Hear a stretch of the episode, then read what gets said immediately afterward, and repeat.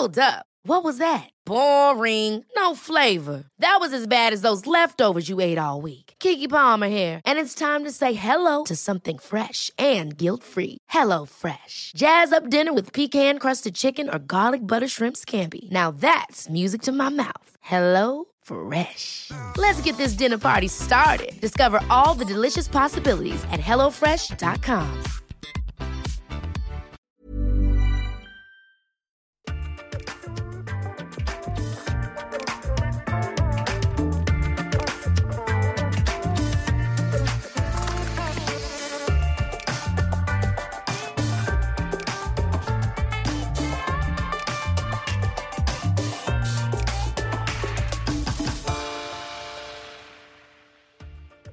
Notre invité n'a plus l'âge d'être considéré comme un jeune premier au cinéma, et pourtant, tout le monde le voit encore avec son sourire enjôleur de trentenaire dans les randonneurs où la vérité sigement. Notre invité n'a pas encore l'âge d'être considéré comme un monument du cinéma français et pourtant, là aussi, ils sont rares ceux qui peuvent se vanter d'avoir joué dans le mythique Péril jeune de Cédric Clapiche, à jamais gravé dans l'esprit et le cœur de plusieurs millions de Français. Ni jeune premier, ni monument et surtout pas démodé. Même pour la nouvelle génération, il arrive à incarner des personnages de référence dont on répète les répliques ou dont on imite les gimmicks, comme Éric Pérez dans BRI, la série de Jérémy Guez, car notre invité, oui, fait partie des acteurs qui acceptent le transfert du grand au petit écran. L'alternance entre cinéma, plateforme et bonne vieille télé. Et ce n'est pas si fréquent. Qu'est-ce qui le guide dans ses choix? Qu'est-ce qui le porte? Il aime jouer? Alors il joue, c'est peut-être aussi simple que cela. Posons-lui toutes ces questions. Bienvenue dans Un monde, un regard et bienvenue à vous, Vincent Elbaz. Merci d'avoir accepté notre invitation ici au Sénat, au Dôme Tournon, dans ce décor magnifique. Qu'est-ce qui vous guide dans vos choix de rôle? Est-ce que c'est un feeling avec un réalisateur? Est-ce que c'est un scénario? C'est une question complexe, c'est une alchimie? C'est tout ça, tout ça à la fois, oui. une histoire, un scénario, un rôle euh, et, la proposition de départ qui est toujours la même, jouer. Jouer. Il y a quelque chose de ludique auquel j'ai du mal à résister dans cette proposition. Et vous aimez tout jouer Ça peut être le dragueur des randonneurs, comme euh, le, voyou euh, dans, dans, BRI. Ça peut être. Est-ce qu'avec l'âge, vous commencez à vous interroger davantage sur vos choix de rôle Et est-ce que vous vous interdisez des rôles, peut-être? J'aime tout jouer, mais pas n'importe quoi. Mhm. Hmm, voilà. Avec l'âge, ça évolue ou pas du tout? Euh, c'est les, propositions qui évoluent. c'est les propositions qui évoluent. Euh, ce sont, ce sont les scénarios qu'on propose. Avec les, Oui, dernièrement, effectivement, euh, ce rôle secondaire là, dans une série sur la, brigade de répression d'intervention. On proposait ce, ce, malfrat gitan. Mmh, que mmh. C'est une communauté que je connais pas. c'est un monde que je connaissais pas. Ça m'a intéressé de, de l'explorer, quoi. de l'explorer à fond. Voilà. Il y a une curiosité pour euh, d'autres univers, d'autres rôles que vous n'avez pas encore joués. Il y a, il y a cette motivation-là. Oui, oui, il y a plein, plein d'univers que j'aimerais explorer. Euh, le monde politique, par exemple, parce que c'est un univers qui m'est complètement euh, étranger. Mm. je, je, n'ai jamais, à, ma connaissance, rencontré d'homme politique, par exemple. Mm, mm. c'est un monde très, très à part pour moi. Enfin, c'est assez fascinant. Euh, les rouages du pouvoir, l'exercice du pouvoir, c'est assez intéressant. Euh, Qu'est-ce qui vous fascine dans, cette, dans cet univers? Oh, c'est cette phrase d'un essayiste, d'un philosophe, il me semble, qui, s'appelle euh, Jean-Claude Milner, et qui avait écrit ce, un bouquin qui s'appelle La politique des êtres parlants, je crois. Mhm. Mais il, disait dans ce bouquin, il me semble que c'est dans ce bouquin d'ailleurs, mhm. la, politique c'est l'école des émotions et le couple, c'est l'école de la politique. Et cette phrase m'avait euh, frappé sur les deux plans, c'est-à-dire à la fois euh, le, rapport amoureux euh, comme école de la politique. on ne ferait pas le lien naturellement. Non, non, non. Et, cette phrase, elle me, elle revient souvent dans, dans, mes lectures de scénarios. Elle, quand, je sais pas, quand oui, quand j'aborde des, des mm. le rapport de couple ou, ou et alors la politique, ça oui, oui, comme école des émotions, mm. c'est-à-dire cette confrontation au réel. Euh, mm. ou à la réalité, aux événements qui, qui les percutent, quoi, euh, et, et notamment, ou, ou ne serait-ce que la campagne électorale, par exemple, c'est euh, avec euh, des vrais rôles à jouer et presque du mensonge à formuler. On est quand même dans des promesses dont on sait que parfois. On oui, oui, oui, ça c'est le rôle, ça c'est le. Mais euh, la rencontre le, avec le réel, c'est-à-dire quand on se cogne, hmm. quand on se cogne à la réalité, cette, ce, moment où, ça où on se percute, c'est ça l'école des émotions. Je, je crois, je l'interprète comme ça. Hmm, hmm. Quand les politiques sont sont percutés par euh, voilà quand ils se cognent dans quelque chose qui les qui les voilà. Alors ça peut être euh, évidemment euh, des choses tragiques hein, comme les attentats comme mais genre je pensais à par exemple à, à, à la période du Covid. Hmm. quand le discours très libéral un peu économie libérale de Macron se transforme en un discours hyper social par exemple. Mm-hmm.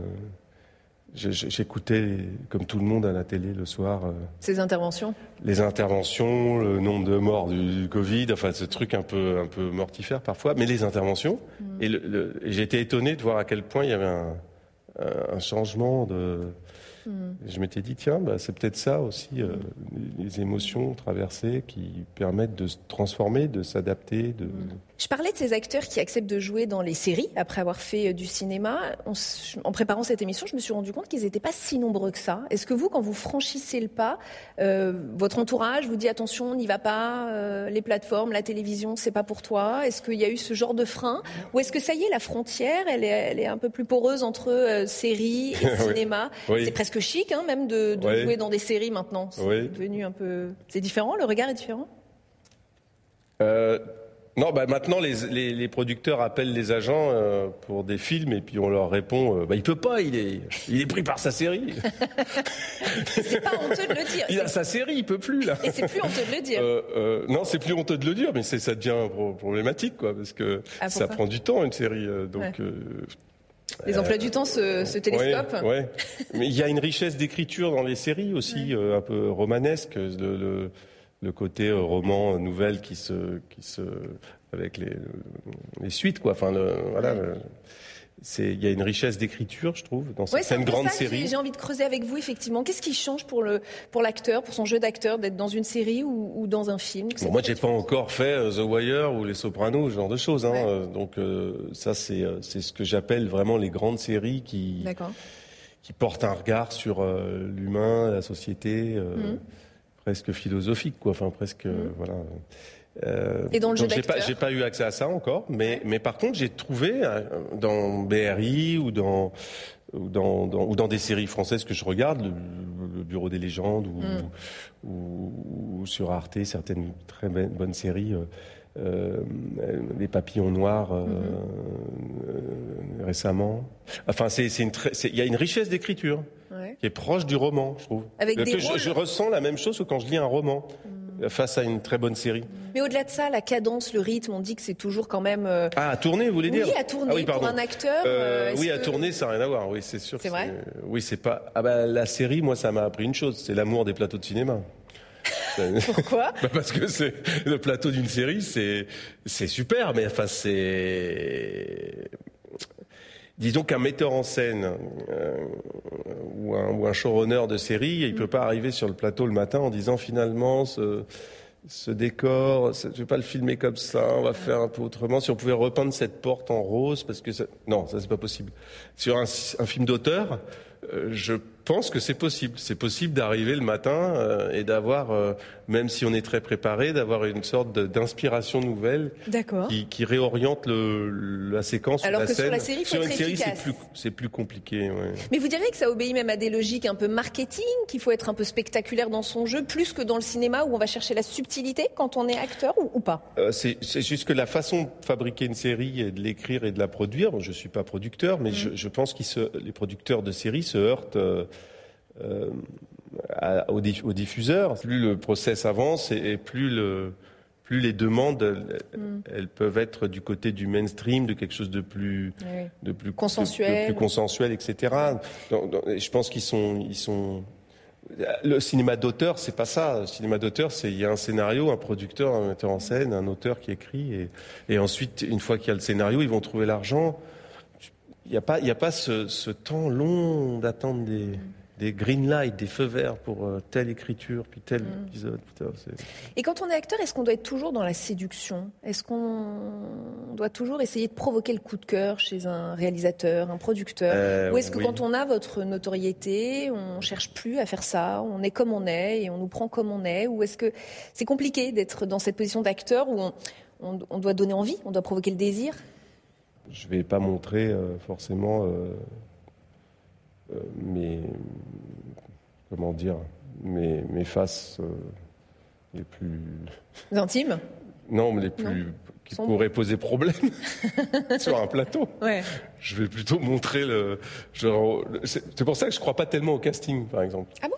Ben, non, parce que qu'est-ce qu'on peut savoir de, de, de, la, vérité de quelqu'un euh, pendant un casting? Un casting, c'est vouloir le job.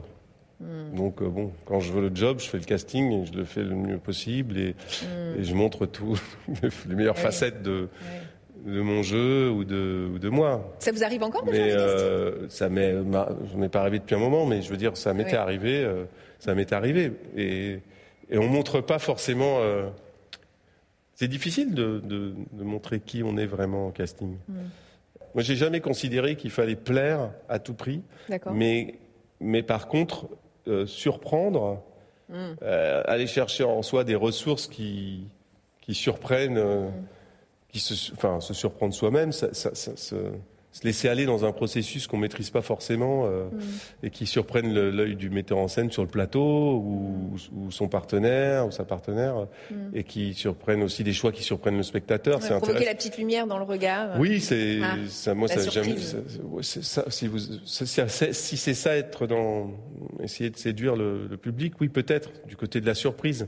Vous, vous l'avez déclenché, le coup de cœur, plusieurs fois, avec Cédric Lapiche, qui vous offre votre premier rôle au cinéma, avec John Malkovich aussi, qui vous a dirigé au théâtre deux fois, je crois. La belle aventure humaine, vous l'avez aussi vécue avec La Vérité Sigement. Ce sont même les producteurs du Péril Jeune qui vous proposent de faire partie du casting.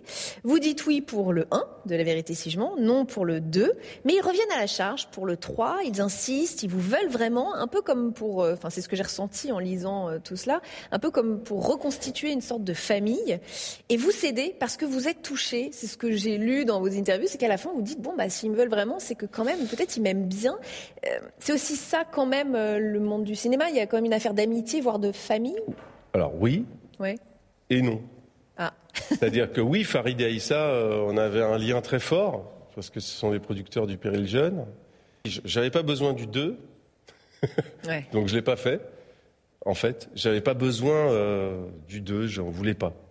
J'en voulais pas et je leur avais dit, je me souviens même le soir de l'avant-première du 1. Euh, on va faire une suite et tout. Je dis, ouais, ça sera sans moi, les gars. Pourquoi? Parce Donc, que... je sais pas pourquoi j'avais sûrement euh, une angoisse euh, à l'idée de d'être enfermé. enfermé. dans un truc de, de juifs séfarades, je sais pas, de d'ov, de. Je, je, au final, je pense que ça aura rien changé que je le fasse ou pas, au fond. Mais bon, je l'ai pas fait mm. et j'ai tout fait pour pas le faire. C'est-à-dire euh, dire non, refuser, demander beaucoup d'argent pour pas le faire. au final, ils disent oui. Enfin bon, ça s'est transformé en une sorte de, rendez-vous où on s'est vus tous les trois et où ils sont devenus. Oui, mais ils m'ont regardé en disant mais t'es complètement con quoi. Pourquoi tu nous dis non quoi, Mais on est resté euh, finalement on est resté liés et le 3 euh, le 3 j'en avais besoin. À quel niveau? Euh, bah, je sortais d'une série qui s'appelle Nos Limites, produite par Besson. Euh, et ça faisait trois ans que je faisais plus de cinéma, donc euh, je, fallait réintégrer le monde du cinéma. Je pense que j'en avais besoin. Enfin, j'avais besoin de d'un film comme ça, grand public. populaire. Vous avez l'air d'aimer les films de bande quand même, de bande de copains, de groupes. C'est un hasard ou c'est aussi parce qu'il y a un côté sympa de, de, se fondre dans le groupe euh, Il y, a quelque chose que vous allez chercher dans ce groupe? La vérité euh, si je mange. J'ai besoin de l'autre. Les randonneurs, tout ça, c'est du. Ouais. Oui, c'est vrai. Non, mais j'ai débuté dans les films de groupe. Ouais. Euh, oui, les, les les randonneurs, la vérité, c'est vrai. C'est C'est le super copain d'une super bande de copains qu'on a tous envie d'avoir. Oui, j'ai trouvé ma place facilement dans les dans les dans les bandes, peut-être. Euh, il est esprit de troupe. Je pense que je dois avoir un esprit un peu de partage. Comme ça, j'aime bien partager. J'ai pas de problème à partager euh, le générique. Et l'affiche? L'affiche. ou de ne pas être sur l'affiche, ou d'y être. Enfin, tout ça n'a pas très, beaucoup d'importance pour moi. Vous mettez peu d'ego, en fait, dans finalement Si, j'en ai. Non, non, j'ai de l'ego, mais l'ego, je le mets euh, entre action et coupé, quoi. Hmm. C'est-à-dire que entre action et coupé, euh, je, je, laisse libre cours à, à toutes mes, hmm. mes, impulsions de jeu et, et, je, prends la, je prends la place qui m'est donnée, pas hmm. plus, mais je la j'essaie de la remplir. Et puis surtout, je prends une liberté. Si ça plaît pas, il coupe, euh, on refait autre chose. Mais je, m'autorise euh, toutes les libertés possibles entre action et coupé. Des choses. Oui, bah après, le, oui, je, non, mais c'est vrai que les films de groupe, c'était chouette, c'était super. Euh, J'ai pas de problème avec ça. Puis je pense que je, au départ, je me voyais euh, faire du théâtre, moi, pas tellement de cinéma en fait. Hmm. Donc c'était l'esprit de troupe, euh, l'esprit de groupe. Et puis non, puis j'ai besoin de l'autre pour pour jouer. J'ai hmm. besoin de. Ça vous a pénalisé dans votre carrière de pas forcément vouloir être tout en haut de l'affiche? Et d'accepter justement cette euh, place qu'on vous donne, pas plus Je vais pas prendre un scénario pas bon parce qu'il y a le rôle principal, quoi. Je... bien sûr. Ça, ça, me. C'est d'ailleurs, euh, c'est pas très. Je pense que c'est dommageable pour un acteur de, de, faire trop de rôles principaux euh, dans des films pas bons. J'ai une archive à vous proposer, Vincent Elbaz. Vous allez la découvrir en même temps que le public et je vais la lire pour ceux qui nous écoutent. C'est une archive délivrée par nos partenaires, les Archives nationales. Il s'agit d'un mot collé à la porte d'une salle de la Sorbonne pendant le mouvement étudiant de mai 68. Avis aux flics, est-il écrit. Cette salle a été utilisée par le mouvement étudiant travailleur. Votre arrivée est inutile. Vous n'y trouverez rien d'intéressant pour votre appétit fasciste. Vous n'êtes que des pantins ridicules, incapables d'une réflexion intelligente, imbécile, révolutionnairement vôtre. Je montre cela à l'enfant euh, d'ex 68 ans. Ah Je crois que votre mère a occupé la Sorbonne même. Oui. Euh, qu'elle a jeté des pavés sur les CRS. Oui, oui. Est-ce que ça dit quelque chose de vous? Est-ce que euh, qu'est-ce que ça a forgé dans l'adulte que vous êtes devenu, cet esprit 68 ans dans lequel vous avez été quand même un peu élevé? Oui, oui, oui, oui, très extrême gauche, quoi. Ouais. Bah, quand j'avais 18, 20 euh, ans, je dirais que j'étais très, euh, ouais, très, très, euh, très extrême gauche. D'accord. mais alors moi, à 18-20 ans, l'extrême gauche, si vous voulez, c'est plus la même que celle de ma mère trotskiste, léniniste des années 60. J'ai pas, j'ai pas adhéré à aucun mouvement ou j'ai pas été du proactif, mais en tant qu'acteur, à l'époque, enfin jeune acteur, enfin qui prenait des cours de théâtre, J'allais souvent voir le théâtre de l'opprimé. C'était une compagnie de théâtre qui venait du Brésil ou de l'Argentine, je crois, qui, qui, jouait euh, à l'époque dans les favelas, etc. Pour, mhm. euh, et qui avait donné un spectacle sur Khaled Kelkal. Ah oui. Et pour moi, à l'époque, Khaled Kelkal, euh, c'était le GIA, l'islamisme et l'extrême gauche je voyais Khaled Kelkal comme un, révolutionnaire euh, religieux, politique et religieux, mais euh, du côté religieux, du côté spirituel. Et donc je voyais, je voyais dans l'islamisme un, mouvement euh, qui s'apparentait pour moi au, mouvement trotskiste-léniniste que j'avais en fantasme du mm. côté de, effectivement, de ma mère avec 68 ardes. Et donc j'avais été saisi par ce spectacle où il y avait un, jeune, un acteur qui jouait Khaled Kelkal. Euh, Impliqué dans les attentats de 95, oui, un oui, terroriste. Hein. Qui, qui, est un terroriste qui avait fait des attentats de 95 dans le RERB à Saint-Michel, mm. qui avait tué beaucoup de monde. Et donc j'avais envie de jouer ça.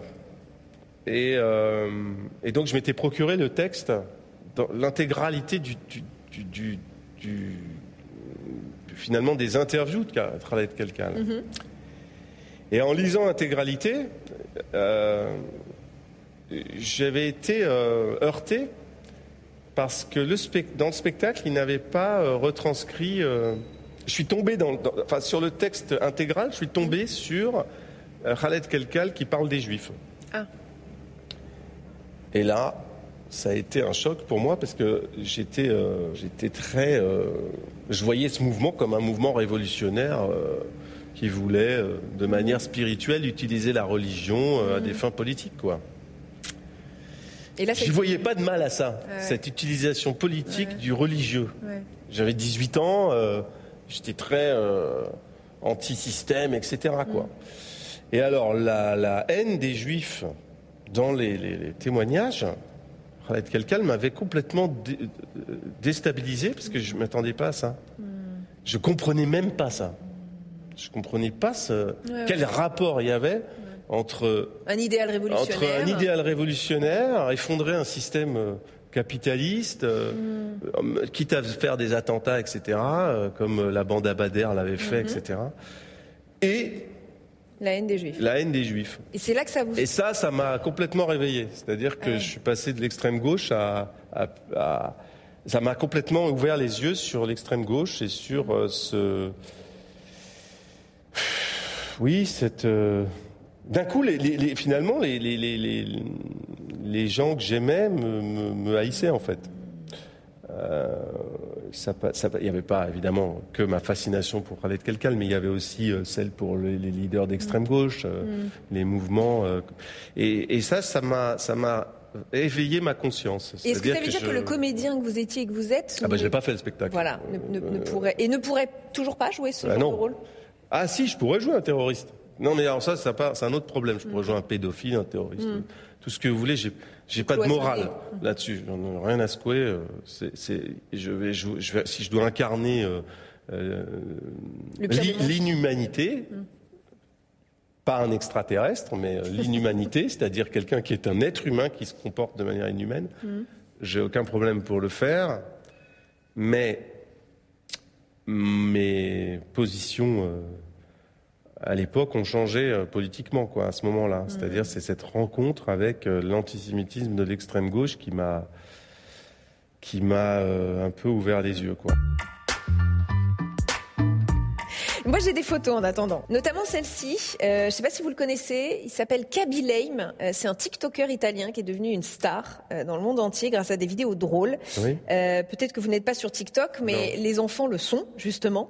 En 2022. Pas mes enfants, mais. Eh ben alors, on va en parler parce qu'en 2022, dans le monde, les enfants de 4 à 18 ans ont passé en moyenne 1h47 par jour sur TikTok, plus de 4 heures par jour au total devant des écrans. Et c'est un peu la question. Vous qui avez quatre enfants, qu'est-ce que vous leur dites sur les écrans? Est-ce que vous mettez des limites?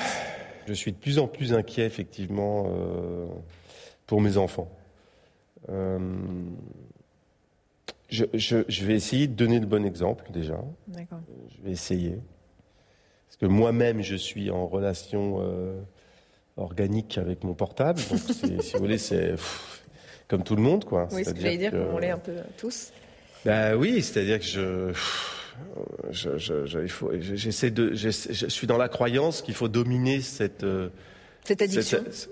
On peut parler oui, mais c'est, l'addiction, c'est encore un terme un peu light pour, décrire, pour décrire ce, ce, ce, ce, qui, ce, qui, ce qui nous arrive là, mhm. je trouve. Euh, je, donc, je vais essayer de donner le bon exemple, mhm. concrètement, en fait. Euh, je vais, euh, je vais proposer, je propose d'acheter des CD pour éviter l'utilisation de l'intelligence artificielle dans la sélection automatique de ce qui, nous, ce qui, est, ce qui est censé nous plaire en musique. C'est-à-dire qu'ils font fait aucun effort de, fait plus aucun effort de, recherche, quoi. Et d'ouverture. Oui, il n'y a plus aucun effort qui est fait pour, euh, pour aller chercher des trucs. Euh, c'est tout vient à, à, nous de manière euh, très Artificiel.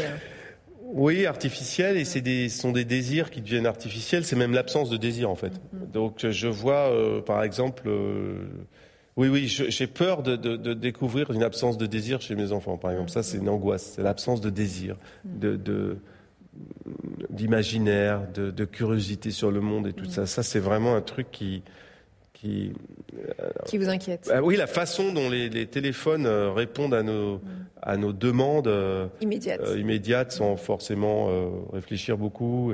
C'est ouais, ça, ça m'angoisse vachement pour les pour les mes enfants. Mm. Donc bon, ouais, je sais pas quoi faire. Un peu euh, démuni. Lutter euh, à notre échelle. Je me renseigne. Je suis en train de lire un bouquin là-dessus. savoir quoi faire. J'ai une deuxième photo.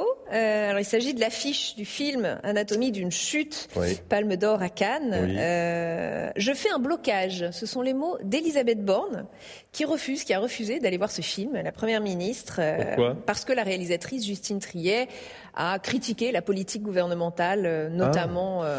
avec le, monde artistique. Mmh. Quel regard vous portez sur ce boycott et sur euh, finalement est-ce que ça veut dire que les réalisateurs ont le droit de traiter de politique dans leurs films mais pas d'en parler ou comment vous voyez ça? Je pense qu'on en a rien à foutre, non? C'est-à-dire que ce discours, euh, il a été prononcé, mais au fond, euh, tout le monde s'en branle, non? J'ai l'impression. Enfin, moi, ça m'a pas percuté. Enfin, elle elle a, oui, elle a je sais pas, moi, ce qui m'intéresse, c'est son film, en fait, c'est son film, quoi. Voilà, moi, ça pas, son discours à Cannes m'a pas du tout empêché, de, enfin, coupé du désir de voir ce, ce, film, qui a l'air. Le euh, désir encore, vous en parlez beaucoup. Oui, qui a l'air extraordinaire, ce film. Enfin, j'ai très envie de le voir. J'ai hâte. De, je pense qu'il joue encore. J'ai une dernière question qui est en lien avec le lieu dans lequel nous nous trouvons, Vincent et Baz. Euh, nous sommes entourés de quatre statues qui représentent chacune une vertu. Vous avez la sagesse, la prudence, la justice et l'éloquence, laquelle de ces vertus vous caractérise le plus ou vous parle euh, le plus me, caractérise non, mais je choisirais le courage qui n'est pas là. Ouais, mais vous avez le droit d'en choisir une autre, le courage. Le courage de, de mais c'est pas, ça me caractérise pas, hein, mhm. mais je, j'admire cette euh, vertu-là. Mhm. oui, d'avoir le courage du discernement. Voilà, ça, c'est, ça en fait. Je, je, choisirais ça. malheureusement, je. Elles sont pas là, mais on, la prudence, les garde. Euh, non, la justice, bon, oui, évidemment, hein, le sentiment de justice. Mais... Et courage et discernement, c'est intéressant. Il y a plein d'idéologies qui sont euh, cachées derrière l'idéal de justice mm. et qui, qui ont, bon, voilà qui n'en ont pas fait une vertu. l'éloquence, j'admire l'éloquence. Ah, ça, j'admire euh, Édouard Baird, des gens comme ça, vous savez, Qui, sont des, des capables de d'écrire en, mm. en, direct, d'écrire de manière euh, cérébrale. Mm. De créer de l'écriture, quoi, par, en direct comme ça, par des improvisations. on va, on va retenir courage et discernement. Ce sont vos, vos mots et vos vertus à vous. Merci, merci beaucoup. Vincent Elbaz d'avoir été notre invité ici dans ce Dôme Tournant. Merci à vous de nous avoir suivis comme chaque semaine. Et puis on se retrouve très très bientôt sur Public Sénat, émission à retrouver en podcast. N'oubliez pas. À bientôt. Merci.